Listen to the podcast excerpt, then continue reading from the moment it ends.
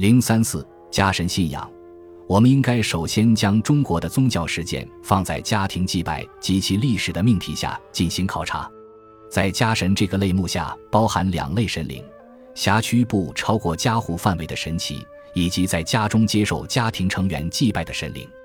中国人自古以来就在自己的家中从事各种类型的祭祀活动。这些活动的核心是保护家人和整个家庭免受灾厄侵袭。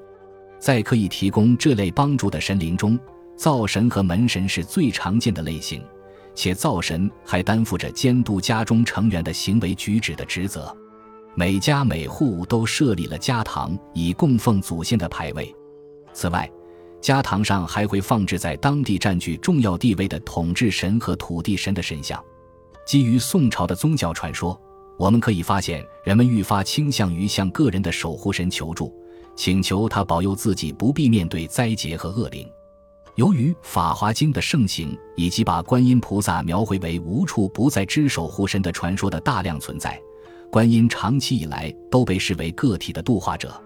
在观音信仰中，易于携带的菩萨像和作为个人祷词的《观音经》占据了十分核心的地位。道教的荡魔大帝真武也以个体保护者的身份享有盛名。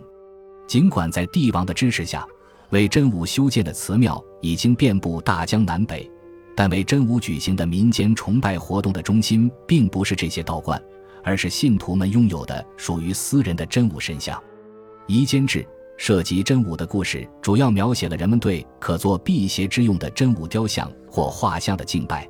或者描绘了真武在前行者间披头散发、手持枪剑的典型形象，《夷坚志》中有十一个故事与真武有关，其中只有三个发生在真武庙中。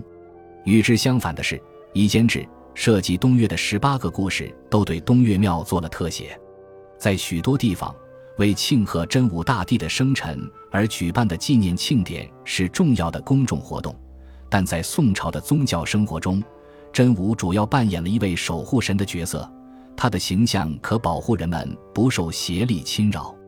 在戴福的《广义记》中，我们已经看到人们认为自己很容易被邪灵侵袭，甚至在他们自己的家中也是如此。《夷坚志》的灵异故事中最为常见的母题，或许就是家人或家仆受到鬼邪侵害或被其上身。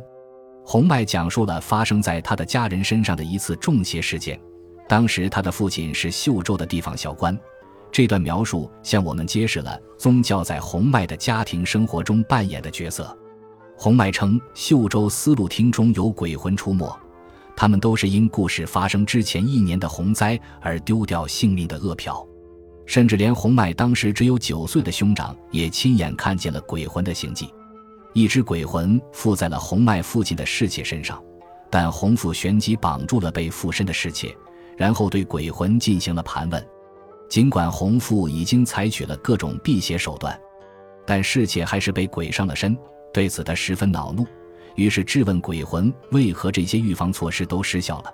在这一事件发生的时候，洪迈还只是一个婴儿，他对于此事的了解自然来自家人的转述。